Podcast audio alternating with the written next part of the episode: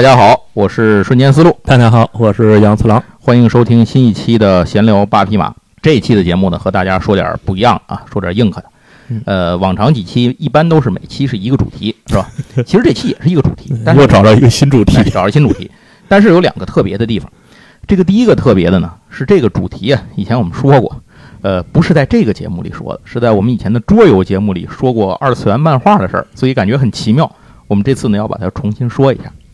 第二个呢，就是这个主题，它是一本书，里头呢会包含很多的动漫作品，呃，其实是动画作品，应该说，对吧？对，这本书呢，就是我们在以前的节目里也多次提及过的一本国内的出版物，叫做《童话往事》。哎，这是第一集和第二集上下两集。呃，它讲的是什么呢？它讲的是新中国成立以来吧，这个引进的海外动画片在电视台译制播出的这些个。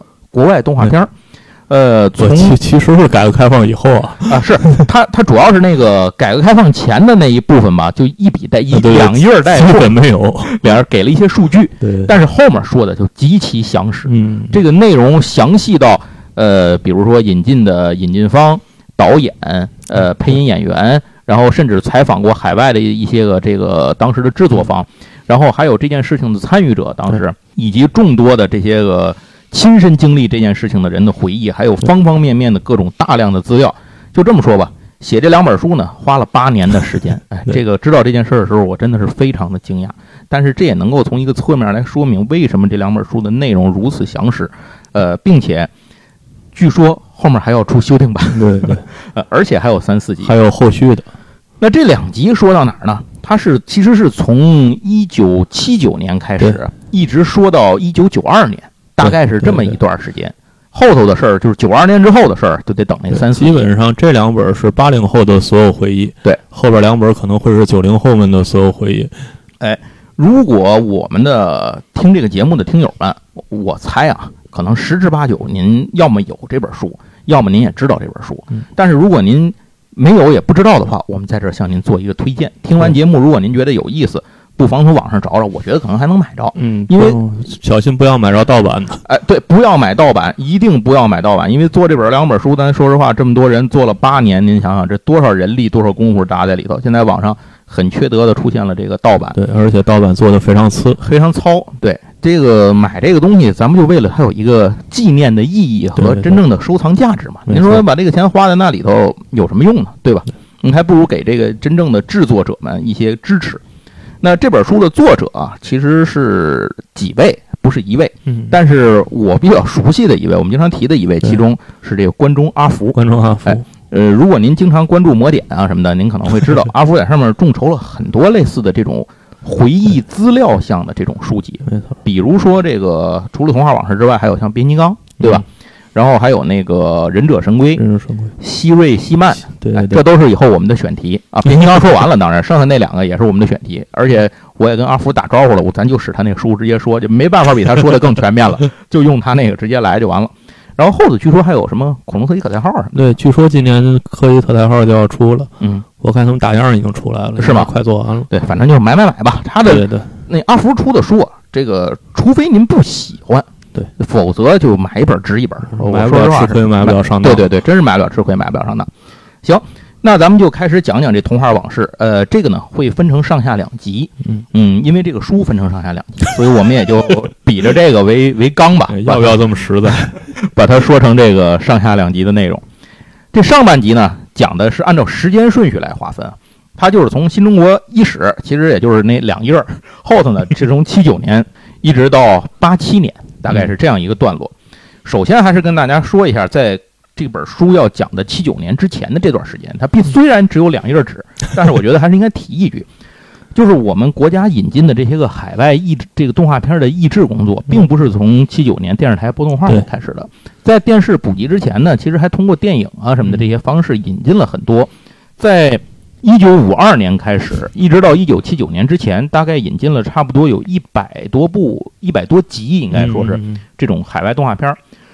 呃，当然它的来源，这个动画海外动画片的来源，主要是来自于当时的苏联阵营的这些友好国家，社会主义阵营、社会主义阵营的友好国家，比如苏联啊，这个东德呀，哎，是东德哈，别说错，东德，东德，东德。然后波兰啊，然后什么匈牙利，还有什么捷克斯洛伐克，那会儿捷克斯洛伐克还是一个国家呢，哎，对吧？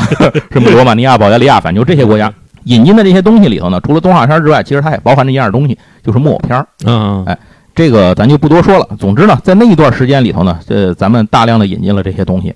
直到什么时候停止呢？就是文革的时候，这个事情陷入了一个停滞的状态。还有中苏之间的交恶呀，这些事情都在里头。总之，从七九年开始，我们动画的引进呢，又开始迈进了一个新的时期。虽然还是一个缓慢起步的阶段，但它终究是开始了第一步。在七九年的时候，首先咱是这么说啊，七八年的时候新闻联播开播，嗯，哎，那动画片的引进只在转过来一年，所以这事儿感觉还是挺利索的，是吧？对，连挺快。呃，我一直以为啊，在读这本书之前，我一直以为我们引进的第一部动画片是《铁臂阿童木》。嗯，其实不是啊，就还有比阿童木还早的《龙脑太郎》。那个龙子太郎，龙子太郎，龙子太郎，龙子太郎是源自于日本的一个传说故事，然后他把他这个整个给改编过来了。那改编之后，它是东映出的这个龙子太郎，由中国电影公司引进，上海电影译制厂进行译制。时间呢是一九七九年十一月二十九号，在中央电视台第二套节目进行播放。对，呃，但是我有两套节目。对，但是我这个首先这么说，他播这会儿我还没出生呢。啊，对，咱俩都没出生，我们都没出生。哎，今天这期节目保不齐今天这期节目讲完，咱们的听友里很多朋友都没出生。那肯定的是吧？这也挺有意思的这事儿。慢慢，您导您看我们这节目，慢慢您听听到哪年您出生了啊？有你事儿了。那龙子太郎这个呢，是当时在电视台播的，可是我是。在什么时候？我可能得到六七岁我才看。就是后来电视台一直不总播，那会儿可能也没有什么节目资源吧，就逮着一个薅一羊毛就可劲儿薅嘛，来来回回的播。所以我是很久以后看的。可是我看了这个之后，我就再没看过第二次。它有点像我看什么，你知道吗？有点像我看《雪孩子》的感觉，就是太苦了。虽然这个片子最终的结局还行啊，跟那个《雪孩子》不一样，但终究是这个过程很苦。就是我知道现在我都不爱看苦情片儿，对对对，实在看不进去。这个事儿说的是在。日本的一个小山村里面有一个孕妇，她因为太穷了，没得吃，大家没饭吃，她就偷吃了这这好像是鱼还是什么玩意儿的，就是也不是什么好玩意儿，就是快就把这个吃了，为了生孩子嘛，没有办法，结果受到了山神的惩罚，把它变成了一条白龙，把它放到了一个很遥远的山里面，等于就留下了他一个这个刚出世的一个孩子，由这个奶奶呢给养大，十几年后，这个小孩呢叫太郎嘛。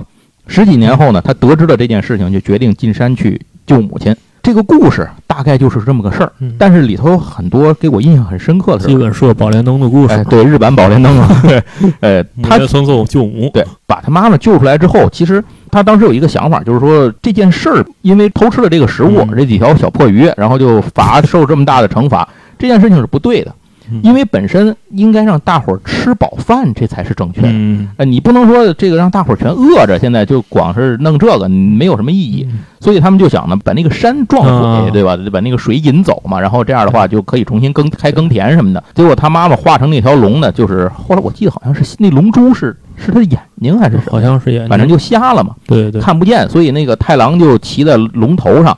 指挥的这条龙去撞那个山，一层层撞开那山。一个脱贫攻坚的故事。对，结果最后呢，这个呃事情解决了，就是说这个确实带来了良田，肥沃的良田什么的。但是扶贫取得成效。哎，没错。但是龙呢也耗尽了生命死去了。嗯。但是最后好像他妈妈还是解除了这个诅咒，又变回人了，活回来了，是吧？我我印象。我我对这动画片几乎没有印象。是我我也是，因为我负责任的说，我只看过这么一次。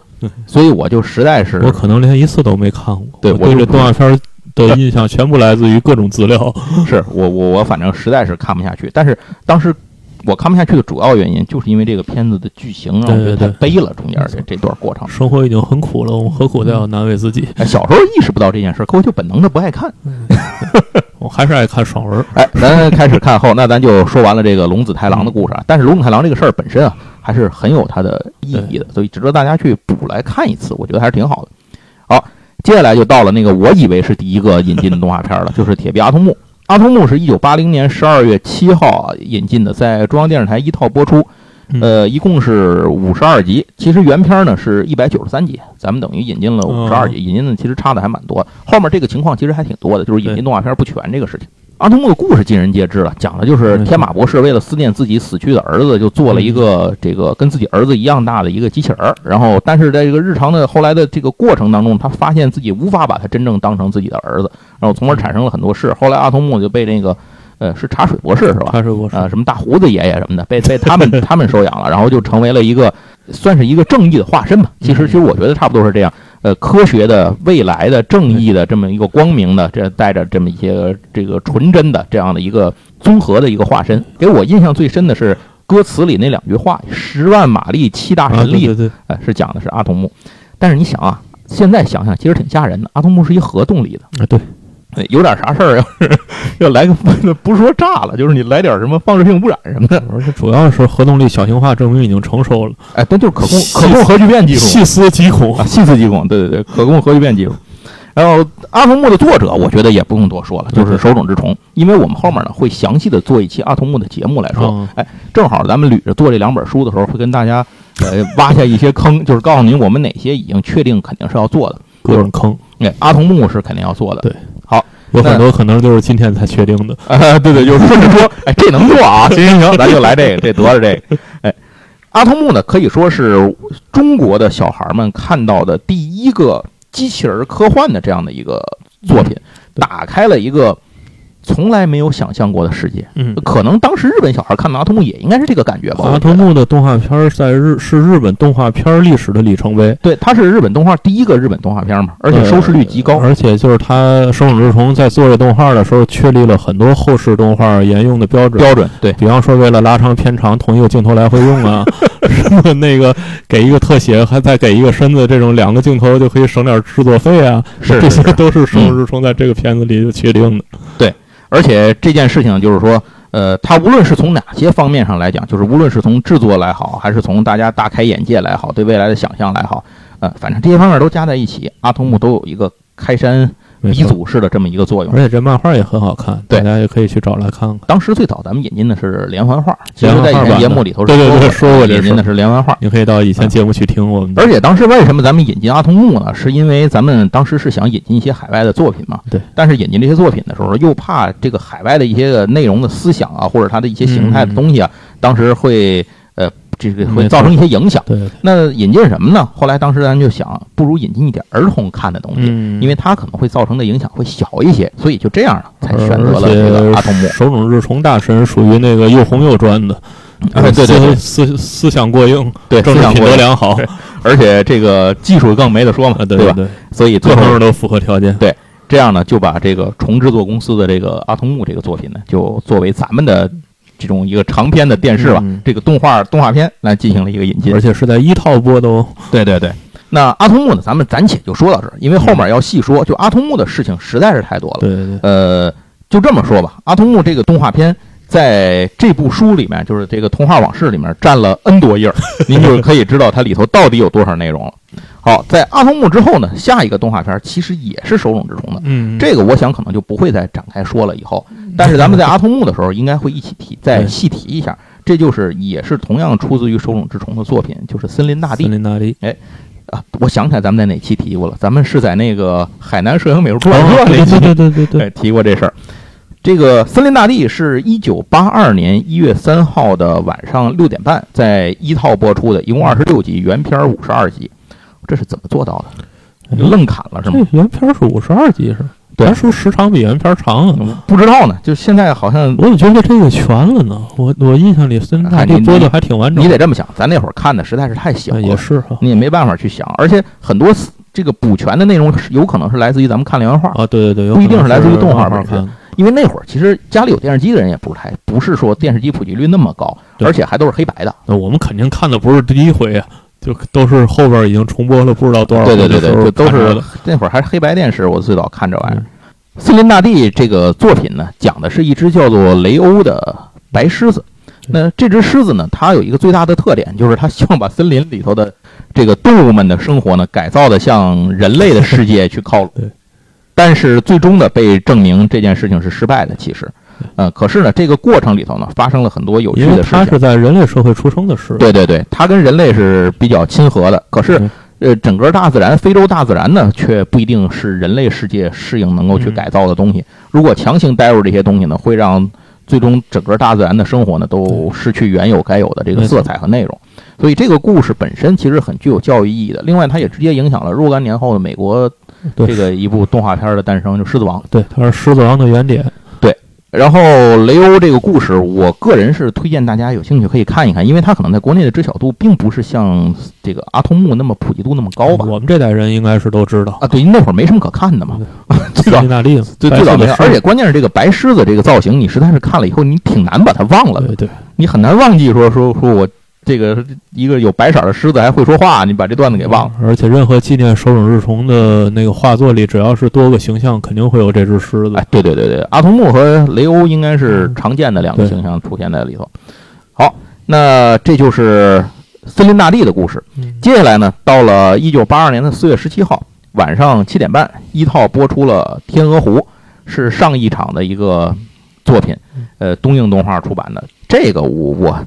我可能是看过断断续续看过一点，但是我可能是对这种东西吧兴趣不是太大，所以我对天鹅湖其实没有太多的印象。我没，我几乎也没有完，我应该说完全没有印象。是那个动画的后面有一个那叫什么动画名著，世界动画动画名著，不不是那里头是不是也有天鹅湖？那里头有吗？我都不记得。有天鹅湖，就是那个哦哦杰塔，那个不就是 不是这个？好像就是这个里头，但是印象实在是不太深刻。世界名著剧场吗？啊，对对对对对。虽然说天鹅事儿记得不清楚了，可是后一个动物的事儿我记得很清楚。这个是一九八二年五月二号是晚上七点半，在一套播出的《鼹鼠的故事》。这主要是重复播了，贯穿我们童年。而且这个片子一直播到什么时候？我记得这这播了好多年吧。这这片子在我上初中的时候，起码还在还放那播呢。我不知道咱们这个朋友有多少人看过啊？因为这个片子其实。呃，一定程度上约等于默片儿啊，对，就是它没有什么没有台词，只有一些拟声词和背景音乐。对对。呃，这是这是一部出自于应该是捷克斯洛伐克的，捷克斯洛伐克对吧？现在说可能是捷克是吧？呃，当时是当时应该是这个捷克斯洛伐克。那这部作品呢，我最大的印象是鼹鼠在家待着的时候，它那个窝随便就能被人打通。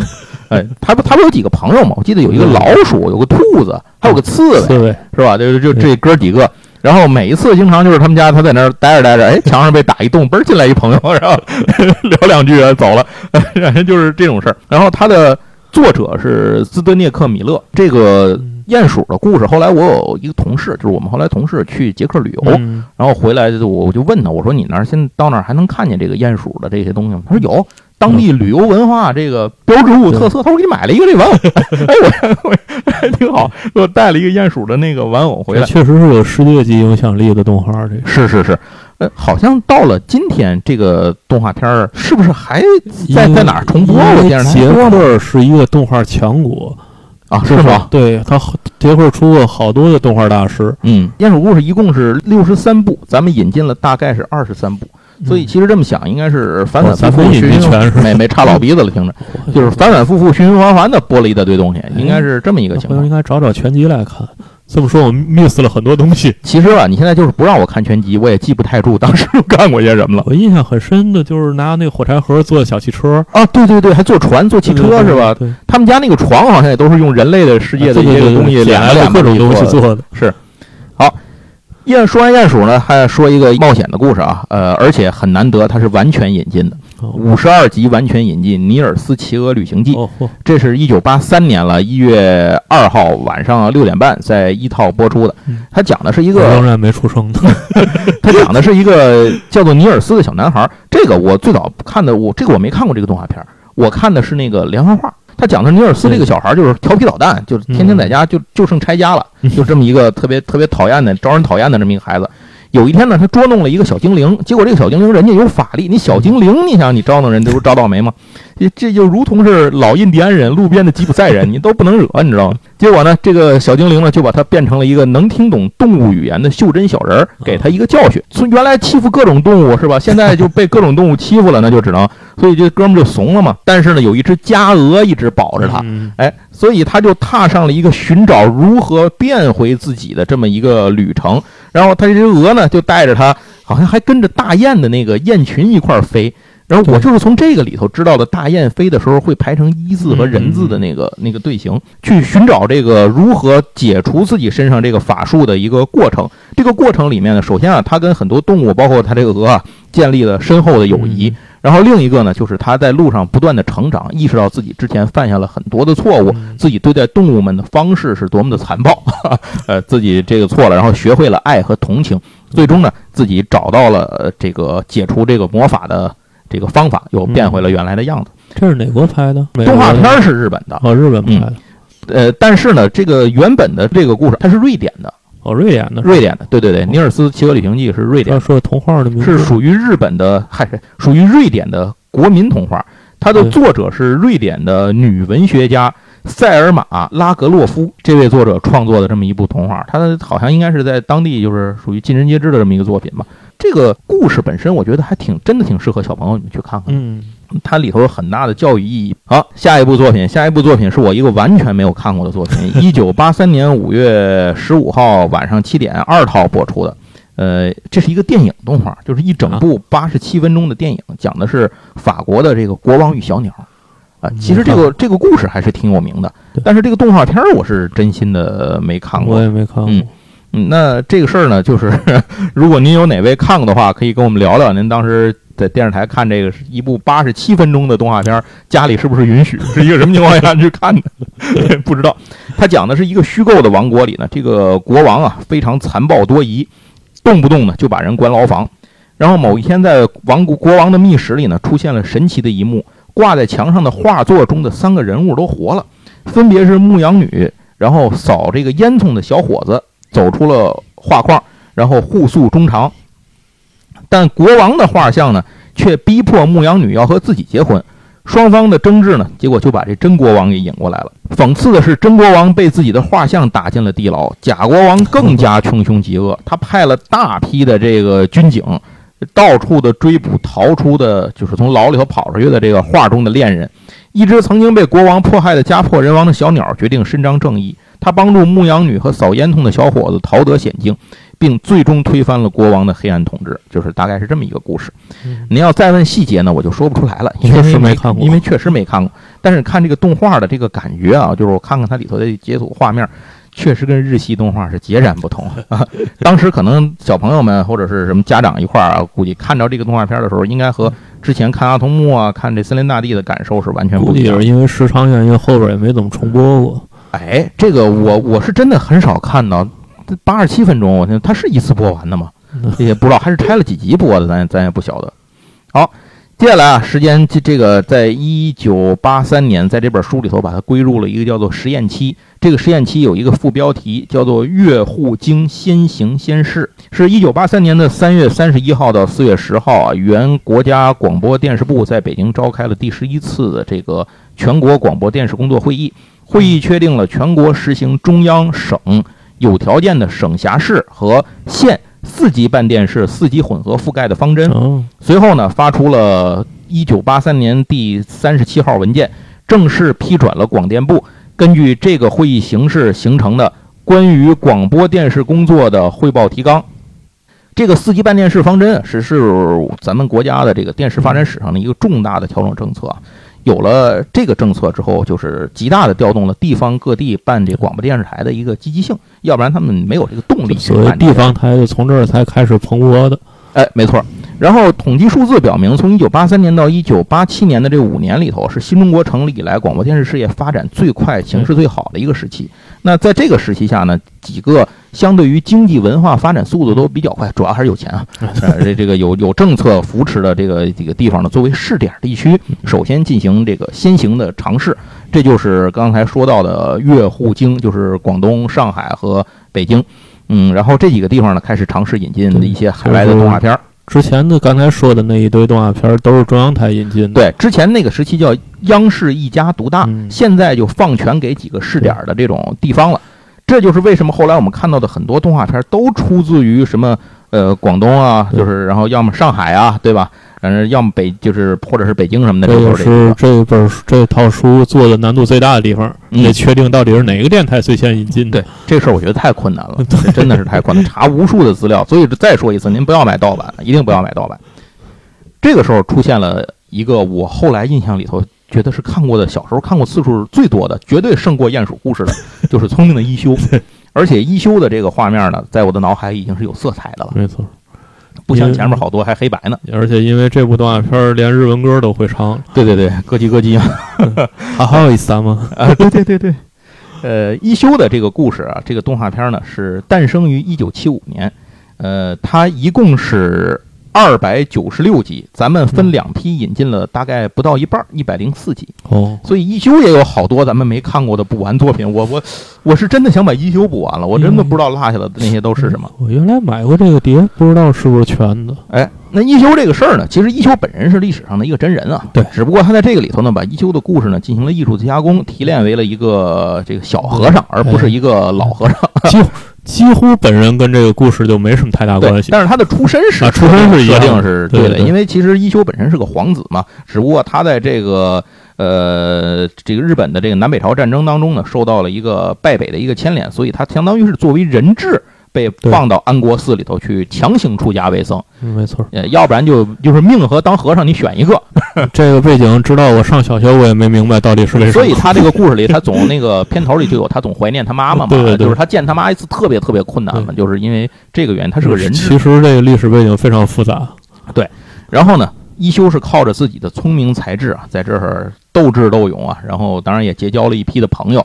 然后同时呢，在足利大将军的这个 刁难之下，哎，依然呢这个健康活泼的生活着。这里有一个很傻的将军大人，大家。不要以为那就是历史上的将军大人，足利义满，还是历史上很牛逼的，是历史上非常厉害的一位将军大人。另一个故事当中呢，显得二了吧唧的，但实际上有名有姓，在历史上非常牛逼的人呢，就是全川新右卫门。哎，全川新右卫门，他是一个日本，在日本数量也很少的七本武士，因为大家知道武士是分这个层级嘛，从底下一直往上走，最高叫七本，他是七本武士，而且。呃，他本身的职务就是他很受足利义满的器重，他本身的职务是很重的。如果翻译成咱们现在的这个官职来讲，就如果他拿北京来类比吧，他就相当于是北京市市长加北京警备区司令，加上北京市公安局局长，加上这个宗教事务局局长。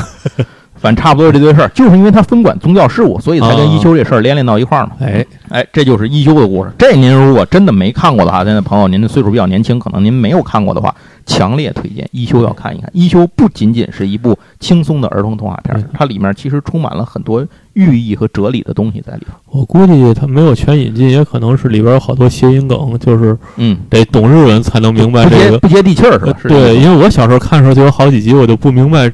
到底是为什么啊？后来才知道，他没有办法把它做的太接地气儿。对对，因为它好多都是因为日文的原发音的原因。嗯，是这样。八三年、八八年、九七年和零八年一共有还有零八年，一共有四个翻译版本。啊，这这一共有不，他一共是翻译过四次，就是配过四次，有四版配音的这个版本都不一样。我们看的应该都是最咱看应该是最早的。对，下一个这我也没看过，其实就是《三千里寻母记》啊，《三千里寻母记》呢是中国电视剧制作中心和中央电视台联合译制的这样一个片子，在八四年的一月二十二号上午九点，在第一套节目播出，一共五十二集，也完整的引进了。这是找妈的故事，哎，讲了是一个意大利的小男孩啊，他他母亲呢因为。这个叫什么呢？就是赴千里之外阿根廷打工去了。然后他的生活寄托呢，就是说他母亲是去阿根廷打工了。对，从意大利去阿根廷。我说为什么好像老有到从欧洲去了，从欧洲去了南美了是吧？我天，也是个穷人啊！是这可见是约等于下南洋那可不嘛。然后这个他每天呢，这他最大的精神寄托就是收到母亲给他寄回来的这个家书信。但是突然有一段时间之后呢，他妈妈就不再写信了，跟家里失联了。那个时候也没有微信，对吧？他也没办法用啊。现在他们也不用，当然，但是他主要就没有这种联系方式嘛。那怎么办呢？所以强烈的思念呢，让这个九岁的小男孩决定只身前往阿根廷寻找自己的妈妈。啊，这就是这个《三千里寻母记》的故事。然后，呃。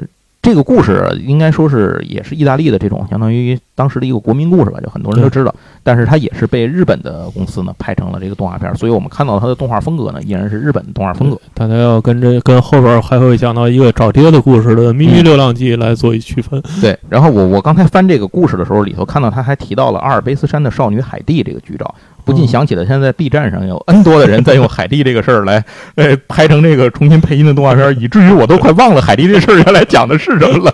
啊，植物春这个前段时间也用海蒂来来讲了这个，所以现在都完全忘了海蒂这事儿。阿尔卑斯山少女当年讲的是什么事儿，已经已经完全不记得了。好，那说完了这个，咱们说完了《寻母记》，接下来就是刚才我跟杨总提到过一次，就是这个世界童话名作选哦，全冲掉这个啊，这个我是真没看全过，因为他当时看这个时候好像是跟我上课的时间还是什么有冲突，他是中午，他不是演不完就被掐了，对，他是吧？十一点半开始演，演到十二点。所以永远十二点要播新闻，所以他经常是这个片子如果长一点的话，就会被新闻给掐掉。这个片子是一九八四年二月十四号晚上八点，在广东电视台，哎，广东台开始出现，广东台播出的。咱们这看是中午放，缺德了。人家那边是晚上八点放，咱是天津台的放。对，天津台播的。天津台呢，跟大伙说一下，就是刚刚杨总说那个中午十二点准时放新闻，雷打不动。那前面动画片呢，经常其实它它是有这个时间安排的。但是呢，因为那个时候播电视经常延误，就是广告时间一拖拖就没完没了。不是，它是因为这个长度也不一样，对，所以经常就是一个动画片你根本看不着结局。像这个动画片，我记得是《李尔王》还是哪一？好像是《李尔王》，我永远不知道结局是什么，就因为时长演不完，因为每次都演到那个 那个地方就掐掉了啊。但是后来我在我小时候后来发现，他有时候播完新闻会接着播。是吗？很偶尔的情况下会接着播，但是你不知道哪天会接着播，所以我有一阵儿就天天都等新闻，耐着性子把新闻都看完了。哎呦，不知道新闻里播的是什么，完全不懂新闻，不容易，就在那儿守着守着，然后然后把它看完之后。另外，刘小刚说这个国内首播八四，在这儿我跟大家说一下，那一九八四，我们看可不是这个年头啊。对对对对，天津台是。如果您听过我们前面节目就知道，天津台引进动画片都是特别靠后，对，就是人家都都演八百圈了。天津电视台可能差不多就 就该演了。这我看的时候，起码得四五岁、五六岁了。哎，是我都上学了，这这个。这这我可能得四五岁，那就差不多嘛。对，这个片子它是原本有二百四十一集，我去，是吗？啊，咱们引进了一百集，也是不到一了。但是有很多当时。的的确确有很多有名的世界童话故事，我真就是从这里才知道的。对，这个要有大全的话，还真是，但是一直找不着这个原始的片源，好像很不好找。这个是不知道，反正你像那会儿看什么蓝胡子。还有圣女贞德，对，那我都是从这里头才知道，我原来根本不知道这些人。几乎所有的这个世界比较有名的名著啊，对，还什么《格列佛游记》啊，什么《三只小啊三脚猪》倒不至于从这儿才知道，有好多从这里。杰克和豌豆，胡桃夹子给我印象特别深。胡桃夹子，我当时看完这个，我就特别想买那个玩具兵，胡桃那玩具兵，可是没有，当时咱这是没有的，因为我看人不就是家小孩人自己家玩具嘛，对吧？对，但是咱这儿没有。那这个完事之后呢，就看到了一个给我印象很深，但是又印象不深的作品。怎么解释啊？跟您说一下，这就是《花仙子》。嗯，《花仙子》这个故事呢，是一九八四年十二月十二号晚上七点五十，由江苏电视台哎播放的，一共五十集，完全引进。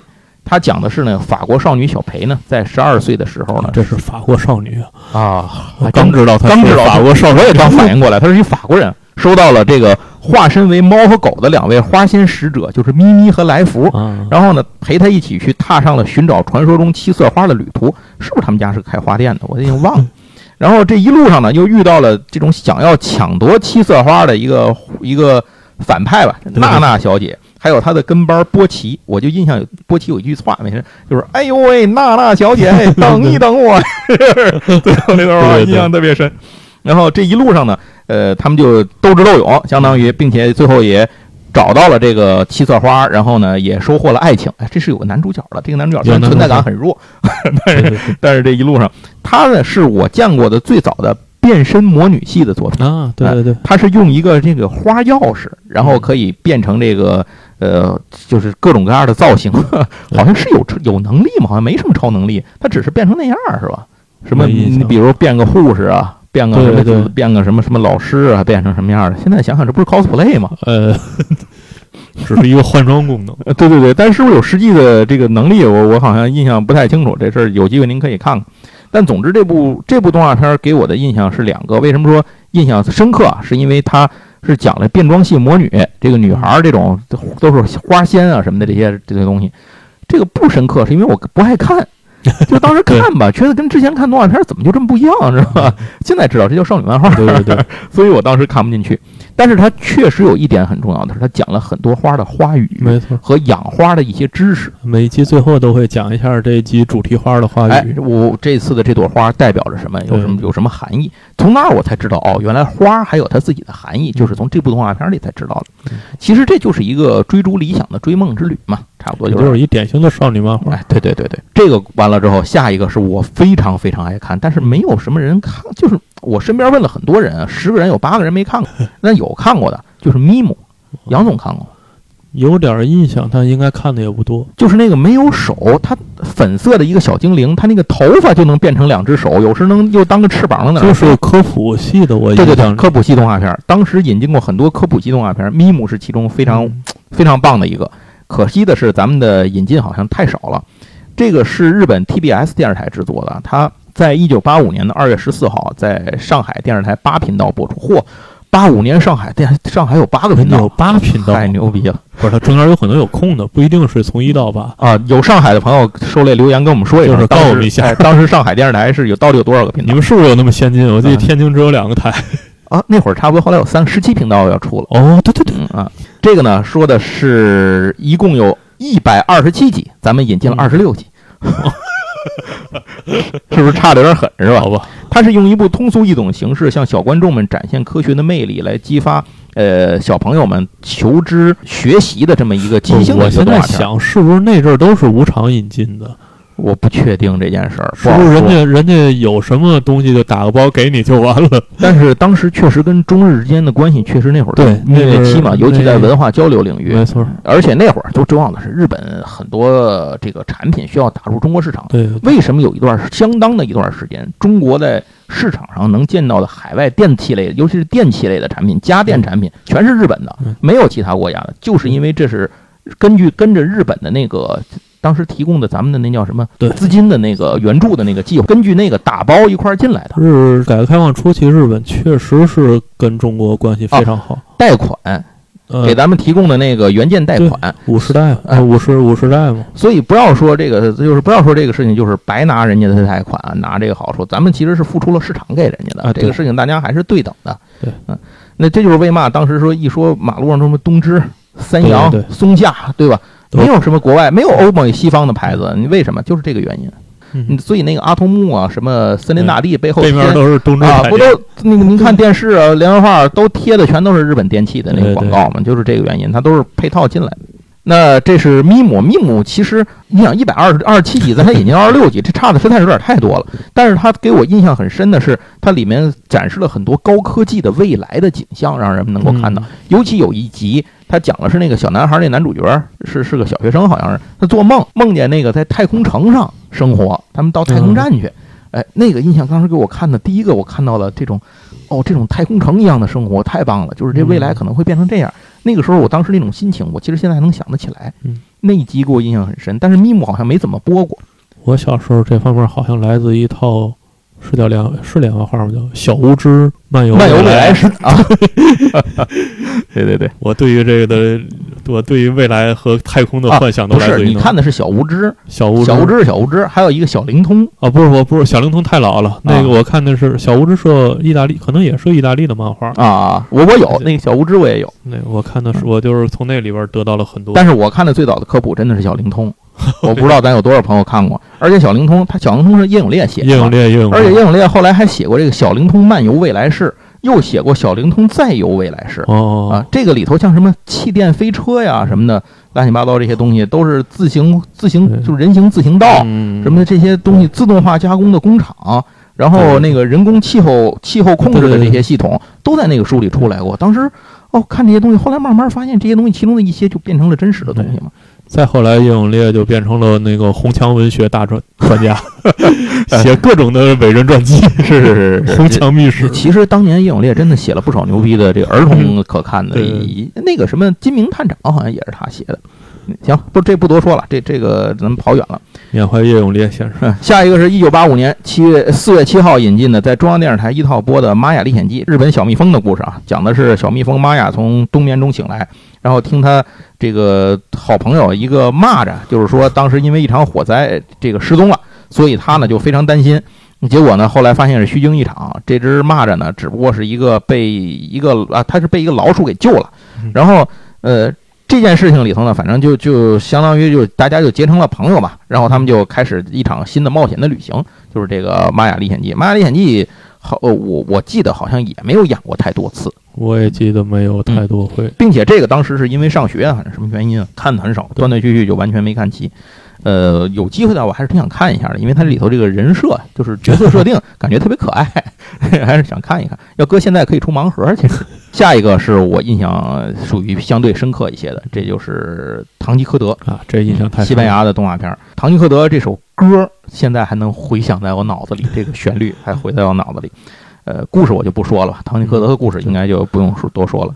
呃，这个动画片其实是我真正意义上的去了解《唐吉诃德》这个故事的第一次机会。对，那肯定的。如果过了又过了好长时间。大概是得我上初中以后吧，我才真的把《唐吉诃德》这本书整个看了一遍。哇，你还都看过？我到现在那本书我都没看全过。对，所以后来我在那个上海译文啊，还是在上海译文译译林，哪个出版社出的？就是那个系列世界名著选的那个系列简装版的那个版本。那个里头，当时我我我就看，哎，《堂吉诃德》，我当时就《堂吉诃德》这个中文版最有名的是杨绛译的啊。杨绛杨绛花了好多年译的这个《堂吉诃德》，所以后来在上是他的，应该是在上学的时候背文学常识，背到文《唐吉诃德》这个时候，我感觉特别亲切，很好记啊，因为当时看过动画片。一九八五年八月一号呢，呃，这是广东电视台引进了一个牛逼的东西，来自美国的动画片的这啊，这竟然是第一部引进的美国动画片《蓝精灵》哦，这是第一部，这个还我还真不知道，这是《蓝精灵》是引进的第一部，咱们引进了五十一集哈，原作一共是二百五十六集。但是原《蓝精灵》的原作不是美国的。啊，是是是是，动画片是美国做的，是美国的，它原著是比利时的，对，嗯，著名左派动画。那蓝精灵讲的是一群有深蓝色皮肤的小精灵，然后他们大概是三个苹果的大小，生活在由蘑菇制作的这个村子里头。呃，五百岁高龄的蓝爸爸呢是这个大家族的领导者，然后他们村子里大家幸福快乐的生活在一起。唯一头疼的地方呢是有一个总想得令他们的巫师叫格格巫，对，养了一只猫叫阿兹猫，然后他总想把蓝精灵抓去炼药，但是事实上从来也没能成功过啊。这就是讲了一个社会主义集体。大村庄对抗邪恶的资本主义 大资本家的故事。然后这个村子里重要的，他没有女生啊，都是男的。所以有一次，格格巫为了离间他嘛，就这个就做了一个人造蓝精灵。资本主义的糖衣炮弹，对，糖衣炮弹。结果呢，后来这个糖衣炮弹呢，就彻底这个投靠了蓝精灵村，就是蓝妹妹呢被感动了，然后她的心呢也从石头变成了真正的一颗心，就成为了这个整个村子里的女神。啊，她是真女，这真的好像是我看的这第一个就是这种女神像的这种这种片。你现在想想，好像就是这样。所有的这些蓝精灵最有意思的是，他们每个人都各有所长，并且一般都以他们的所长起名字。我不知道原著里的名字是什么样的，好像也是这个，但中文的名字是这样起的。比如爱画画的就叫画画，爱写诗的就叫诗诗，对吧？然后反正就是您大概可以理解这些东西。然后这个片子本身非常有趣。呃，歌也印象深刻，就是山的那边，海的那边有一群蓝精灵嘛，快乐又聪明，对吧？蓝精灵这个故事啊，怎么说呢？小时候应该是我让我导致买了很多，我们家给我买了很多蓝精灵的周边儿，比如说我印象现在有印象的就是那个可动的手工，你比如他那个蓝精灵蘑菇村上，比如说有个闹钟吧，然后后面你贴完了之后，你一拽那个杆儿，那个钟表叭叭能来回指，就是那种东西，我我我我妈给我买了好多，当时我特别喜欢做那个玩意儿。这也是一个有世界级影响力的动画。是您前些年漫画，漫画确实哪年出的《蓝精灵》电影版还记得吗？啊，那也得有小十年了，一零年以后的事儿吧？对对对。所以《蓝精灵》这个东西的影响力其实一直贯穿到现在的。对，比利时是一个漫画大国。对，比利时出过好多著名的漫画。丁丁啊，对，艾尔勒是吧？丁丁。好，接下来就是刚才我们提这个曾经啊，刚才没提到，但是也跟那个阿尔卑斯少女差不多殊途同归的一样的，就是小妇人。哦，小妇人这个。动画片呢是在一九八六年一月九日引进的，讲的是美国新英格兰的这个小镇上啊，住着四位漂亮的姑娘，她们是马奇家的四姐妹。然后这个四姐妹呢，就是其实就是讲的她们这个故事吧。四个姐妹呢，然后相当于各有个性，各有特色。然后他们的父亲为了推翻奴隶制度，参加了南北战争，然后远离家乡奔赴前线。但是后方他们的生活呢，嗯，也并不平静吧，有就是。有快乐，有烦恼，有惊喜，有悲伤啊！当然，还其实还弥漫着战争带来的威胁啊！就是这样，但是由于这两年，我为什么刚才说跟刚才讲这阿尔卑斯少女殊途同归呢？就是因为这植物春老师的这个 配音节目呢，导致这小妇人这故事也在我脑子里完全想不起当时讲的是什么。去年哎，去年上呃，去年还是前年，嗯拍了新一版的电影。嗯，对我们小时候看真人的，就是电影版的小妇人是伊丽莎白泰勒演的那一版啊啊啊！哦，对对对。然后现在这就是去年还是前年忘了，就重置了，重拍了是吗？又新拍了一版，他可能拍过六版还是七版的小妇人这个电影。这个故事非常。有名儿，对，没错，小说也非常好看，大家可以去找小说看一下。这个故事里头，这个咱就说一句吧，这个植物春老师的配音版本导致了一个什么呢？导致了一个就是他这个小妹妹叫艾米嘛，我刚才不看，我已经想不起来了，我因为我脑子里就记着植物春起那名叫牛梦奶，牛家四姐妹，牛顺畅、牛梦奶、牛特斯拉，这姐儿四个特别贫。行，这个在杨总推荐正式小说的同时，我也给您推荐一下植物春的视频啊，您一定要找植物春的视频看一下，在 B 站上就可以找到。好，那这个事儿完了之后，就到了一个苦情片儿。这个片子也是我看了一次，绝不想再看第二次，但是又忘不了的片子，就是《咪咪流浪记》，又叫《苦儿流浪记》啊，可能是，一共五十一集完整引进。你说你引进这个那么完整干嘛？一九八六年的四月六日啊，广东电视台二套节目播出。它讲的是出生于英国贵族家庭的这个小男孩咪咪呢，在婴儿时期被家族的遗弃，原因是因为财产继承权，就是家族内斗啊，把他把他给遗弃了。被一个法国中部贫苦的农民家庭收养，虽然日子过得清这个清贫呢，但是他得到了养母无微不至的关照。但是在他八岁那年，养父因为工伤失业，性情大变，酗酒，就是这这么状况。这个然后还还反正就家暴，现在想就是这些事儿吧，把他卖给了流浪艺人，这个老一个老头儿，这个彭师傅。那咪咪呢，就跟着彭师傅和他的马戏班子一起开始浪尽天涯。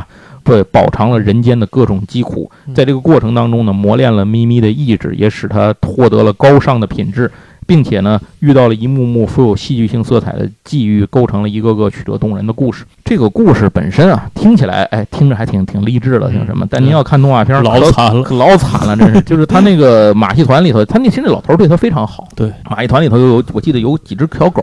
有一只猴子，对，然后反正就是一路大家表演马戏，结果后来这些小动物就一个一个跟着死，没错，对对，反正就连冻带饿的，最后就死了。而且他其实他在路上他是遇到了他的生母的，嗯，只是他不知道，然后他就又后来又离开他生母，对他也非常好，好像还说过，就是我我要有个儿，我有个儿子，然后当时没了，要要有，也就是你这么大，好像也说过这个事儿。然后反正就是阴错阳差之下就就错开了。但是这个片子我没有看过最后一集，我不知道最终结局是什么。好像是找，这是一个，这也是个找妈的故事。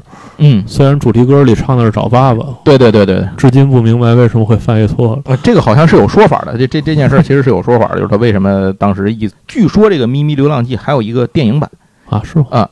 是，但是我不知道，我我没看过，我也不知道 B 站上有没有，或者说哪儿能不能找到。这主题歌非常好听啊，大家可以去找来听一听。对，那会儿的好多片子其实都是咱们重新配了那个主题歌。对，这个是真的是由广东著名童星孙嘉欣小小妹妹演唱的主题歌。当年的小妹，对对对 对，现在应该比我们岁数大。对对对对，唱的真的是非常好。好，那。这个苦情片完了之后呢，咱再讲一个来自美国的这个相当于生活幽默片。嗯，这个具有很多的乐趣，也具有科学元，就是这种科教元素，就是小不点儿啊。小不点儿讲的是什么呢？讲的是一个。呃，人类世界中生存着一种只有四英寸高、长着尖耳朵和细尾巴的微型的小人儿，他们被称作小不点儿。他们就生活在人类的身边，就生活在你房子的夹层里、下水道里、地下地下室里、房顶天花板上头等等等。我听着他妈挺吓人。红帽子的故事 是。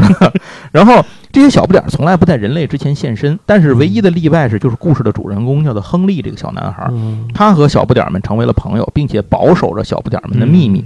呃，整个这个故事呢，就讲述的是小不点儿们的这个生活的这个事儿。一共二十九集，引进了二十一集，大概是这样。这个故事里有一个，也有个缺德博士叫亨特。这个亨特博士就长得跟格格巫，反正也您就 差不多这意思吧。他呢，就是知道这个小不点儿的存在，并且呢，终日就带着自己的助手到处抓小不点儿，想要靠这个小不点儿的这抓到小不点儿这件事呢发财，并且他也真的抓到过小不点儿，只不过呢。在小不点儿的努力和在这个亨特的帮助下呢，他们都逃出去了，都逃跑了。最终呢，这个亨特博士的阴谋呢，一次又一次的破产，大概就是这样的一个故事，说明了一个有理想的科学家不一定能够对对证明自己的发现。呃，这部是一个标准的美国动画片啊，它就是说明了一件事，就是大人啊跟孩子是一个对立的一个 一个状态，大 人还是一个鲁西西外传的故事。大人不相信和不理解孩子，但是只有孩子呢知道这个一些真更加真实的一些东西啊，大概就是这种这样一个友爱，然后真实友情，大概是这样一个东西。然后这个故事里的主人公除了亨利这个亨特之外呢，就是这有一家子住在他们家那个小不点儿，是由这个两个小孩儿是汤姆和 Lucy，这是兄妹两个。然后呢，还有一个他们的爸爸叫 Frank，妈妈 Helen，还有一个他们的爷爷，爷爷好像没名儿。然后再有一个他们堂兄叫丁吉，丁吉是一个嗯冒险家，而且也是个发明家。他就经常把那玩具飞机改吧改吧，弄成弄成一个能飞的航模，就乐意开飞机出去，天天跟那哥打架，就是 干。但是他其实有好多次都是因为他才帮助大家化险为夷，嗯最终解决了问题，就是这样一个人。行，那这个呢是在网上 B 站上是有的，这个强烈推荐，嗯如果没看的朋友看一下。并且我印象深刻的是，每一期结束的时候，他都会教你做一个手工，哎，对对对嗯，比如说什么做个小汽车啊，拿盒子啊，拿扣子什么做个什么玩意儿，做嗯做这个东西。哎呀，下一个又是个苦情的呀，怎么这么多，这么多？那会儿引进这么多这个悲剧性的东西呢？这是一九八六年的八月三十一号上午十点四十六，中央二台播出的八十七分钟长整部电影。这个我是真的看了整部电影，它的出品方是中日合作的。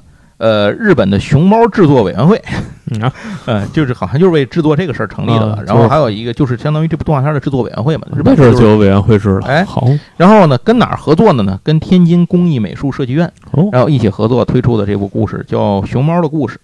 它讲的是呢，在四川，然后小熊猫涛涛呢和森林里的小伙伴们生活在竹林里头。嗯，然后有一天呢，突然一群外国偷猎者开枪打死了涛涛的妈妈，把很小的刚一岁的涛涛呢当成这个就变成了孤儿嘛，然后就抓走了。嗯，呃呃，没抓走，好像就是把他妈给打死了当时。然后他他就就自己就长大了。然后四年之后呢，他刚开始谈恋爱，然后结果这个偷猎的又来了，然后把这个涛涛就给抓到网里头给抓走了，好像还抓到欧洲去了，抓到国外去了，反正弄到动物园里去了。接着呢，二战爆发呢，涛涛又见证了人类的世界的这种生离死别，然后也意识到自己可能永远也回不了中国的家了啊，是这样一个故事。最终呢，在一个大雪纷飞的晚上，带着对故乡深深的思念呢，熊猫涛涛离开了这个世界。嗯讲了这样一件事儿，当时看得我哭得稀里哗啦，所以我就是我真的是受不了看这个苦情片儿，就是因为我泪点很容易崩，你知道吗？都差不多。我打小看小说都得先翻到最后，看这结尾是悲剧还是喜剧。要悲剧，这书我就不看了。啊，据说这个片子是当时是根据那个是在跟着银次郎的故事里面的一部，银次郎不有好多嘛，嗯，就是银次郎和纸气球那个故事，它是算是它的贴片儿哦啊，，就是这么跟着跟着这个作为贴片儿去上映的这么一个故事。呃，这个故事我也是觉得它可能更多的是里头本身反映出来的那些个呃动画之内的这种深意和含义啊，更多的是这些东西，而不仅仅是动画本身。呃，这个看完了之后，下一个就是另一个可牛逼的作品就出现了，而且也很欢乐的作品《米老鼠和唐老鸭》。呃，一九八六年的十月二十六号，我这个印象还是能够记得住的，就是在放映第一集的时候，提前已经看了很久的预告，嗯大家都知道了，所以当天是我守在电视机前面看的这个头一集《米老鼠和唐老鸭》，它是中央电视台播出的，并且它也让我们认识了董浩和李阳两 位对对对这个后来跟童年极其息息相关的两位配音演员。呃，他们铸造了米老鼠和唐老鸭在我们这一批人的脑海里的形象到底是个什么样的。关于这两个，我觉得就不用多说了。迪士尼的故事，咱们咱们就在这就不用多说了。这个不知道米老鼠和唐老鸭太少了，嗯，倒是我，反而到现在迪士尼乐园一次都没去过，你比我的了解的还要多呢。所以在这儿咱们就不多说了。好，那米老鼠和唐老鸭结束了之后，后面咱们就进入到了一个新的时期。嗯，这是一九八三年到一九九二年吧，这个时期，它这里其实这算是这本书上册的一个特别收录，这不能算是一个时期。嗯它讲的是广东台海外动画片引进的一个回顾，这就足以说明广东台在这段时间里到底引进了有多少动画片嗯。我大概翻了一下这个列表，确实好多呀，这确实真是好多好多呀。嗯，如果咱们大概翻一下的话，这里头比如说啊有这个像《一千零一日》，这个它是个木偶片儿，其实就是讲那个一千零一夜嘛。嗯呃，就是天方夜谭的从那个里头出来的这么一个故事，嗯讲这一千零一个故事。这个虽然这个动画我是没看过，但是它的连环画我有，我现在家里还有。嗯是天津版的那一套吧，十本儿的那个我不知道哪儿出的，是不是有傻瓜比赛？什么神奇的飞箱，这个里头有有很多的东西，因为时长的问题啊，咱们快速的捋一下。嗯就是里头像什么安徒生童话新编，啊然后这个小仙帝，这我完全没看过，好像感觉广东那边引进的很多动画片在咱们这边没播，应该是没播过。真的是没播过。嘿，奔奔这个片子是元祖的赛车题材的作品，这个造型我见过，这个动画片我肯定应该是没播过，但是没播过。而且阿拉蕾 IQ 博士那么早？啊，IQ 博士一九八九年的六月二十二号就在珠江这个广东的电视台珠江台去引进了还是那边经济发达？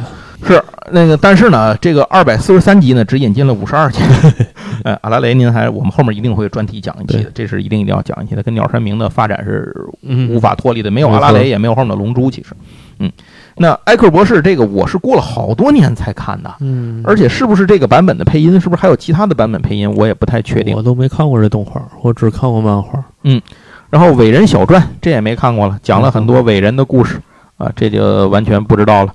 哎，这有一个看过的《大力水手》，呃，Popeye，这个是真的是看过。哦，这也是他们引进的。一九九一年的二月十四号引进的广东，也是珠江珠江台，哦，这我可能差不多这时间看。而且六十五集完全引进。我记得《大力水手》好像最早它诞生是那个菠菜罐头广告的一个衍生品吧，嗯，对好，像是这样是诞生的。哎，另外给您留一个作业啊，它这里头有一个女主角的奥利弗，嗯猜猜奥利弗的职业是什么？啊，哎，这在这就不多说了，您您给您您好奇的可以自己去查查。说了播不了的那种。然后接下来这个又是一个我见过这个造型，可我没看过这个动画的，这也看过吧？可能就看过一点儿，就是小不点儿乐队，就是三个金花鼠去唱歌，哦，他们组了一个一个摇滚乐队还是个什么的这么一个一个片子。然后接下来还有一个就是浣熊，嗯，这浣熊六十四集也是完全引进，它是加拿大的一个动画片，没看过，我也没看过。但是这个片子好像有很多人说是看过的，这不知道是是在哪儿看过，就是咱身边的人说看过，不是说哦广东的那边的朋友说看过，是咱天津的自己这边人好多人说看过，可是可能我没赶上吧，这只能这么说。我没有印象。好，那下面就正式进入了下一个篇章啊，这个篇章叫做“国际动画片展播横空出世”，是一个大量的引进的一大堆。你说是乱杂七杂八也好，天上一脚地下一脚也好吧，哎，突然引进了一大堆的动画片，就是它这个动画片播几集，那个动画片播几集，啊就是这么一个状况。一九八七年的事情，这个是。那一九八七年的时候呢，这算是一次饕餮盛宴吧？这个书里头用这个词来形容。一九八七年八月三十一号晚上六点十分，北京电视台第一套节目开始播出。这个活动的跨度是从八七年的八月三十一号一直播到了十二月二十七号。嗯在咱们这儿，天津台好像当时也播了，好像是在周三还是周四的晚上，就是它是一个不是一个礼拜日、礼拜六、礼拜日那会儿还单休嘛，不是周六晚上或者周日晚上这样播的，它是在。周中的一个晚上播的，哦我我我记得好像当时是这么一个情况。那会儿我每周中间会看一下这个动画片儿，当时通过这个我看到了一堆稀奇古怪的玩意儿，所以你说完全记得住吗？不可能完全记得住，但是里头有一两个让我印象很清楚的，比如说这个《火星老鼠奇遇记》，这是一个联邦德国的动画，西德的动画片儿。哦，联邦德国是西德啊，是西德是是西德啊，别犹豫啊。它又叫《老鼠火星历险记》，讲的是一个特别治愈系的一个动画片儿，一个特别 Q 的一个大老鼠，然后到了火星上，发现火星上好像好多地下满地有奶酪啊，有什么 就开始在火星上进行生活的这么一个很有意思的一个小故事，每一集都很短。然后还有好多其他的乱七八糟的动画片儿，我现在看着这些名字感觉极其陌生。另外有意思的是，有很多作品在这里都是好像演了那么一两集，先让你看一下，觉得好玩儿，后面好像咱们后来又引进了，比如说希瑞，是吗？然后比如说麦克瑞一号，就是啊麦克伦一号嚯，在这里头也是在这里头出的。然后我印象里头，在这里我好像还看过那个雷鸟拯救队先让你们看一个试玩，试播集，哎，对对对，就是试播集，可觉得好了能就是这种，你再下单。哎哎，对，差不多就是这种意思。然后这个里头呢，就好像有很多很多的这种世界各地的作品，所以现在要让我再回忆，我已经没法没有办法去详细的回忆了，只能说这个作品应该就永远属于回忆当中了吧。我估计我也不会有机会再找出来再去看这个玩意儿了，嗯，也也不知道去哪儿找了。片源都没有。片源都没有了。所以这个事儿过了之后呢，就到了一九八七年的十月十九号。您记着刚才我们说的有什么九几年什么那些，其实是专门针对于广东台的一个分支啊。咱接下来这个是八七年的十月十九号晚上六点十分，北京电视台播的《佐罗》啊，一共哦十三集。它是讲的是以美国久经流传的侠客故事为基础，成功的塑造了一个剑术高超、神秘莫测的蒙面侠的形象。这个主人公呢，虽然出身贵族，但一直以佐罗的名义来惩恶扬善，对抗欺凌和压迫贫苦人民的达官贵人。就像每一集开场白说的那样，我表面上是迪亚哥，假装胆小害怕，但是在深夜里举起锋利的剑，主持正义。要问我是谁，佐罗。佐罗给人记忆最多的地方，给我记忆最多的地方，至少就是他那匹马，他有匹黑马。嗯，无论在任何时候，他跳从任何地方跳下来，吹声哨，那个马一定能到他底下。对对，呃，只要差一次，他就再没有下一次，就就基本就是高位截瘫起步。我觉得，反正是这样。佐罗最大的特征就是他最行侠仗义之后会用那个剑画一个 Z 字儿，画一个 Z 啊画一个 Z 字儿。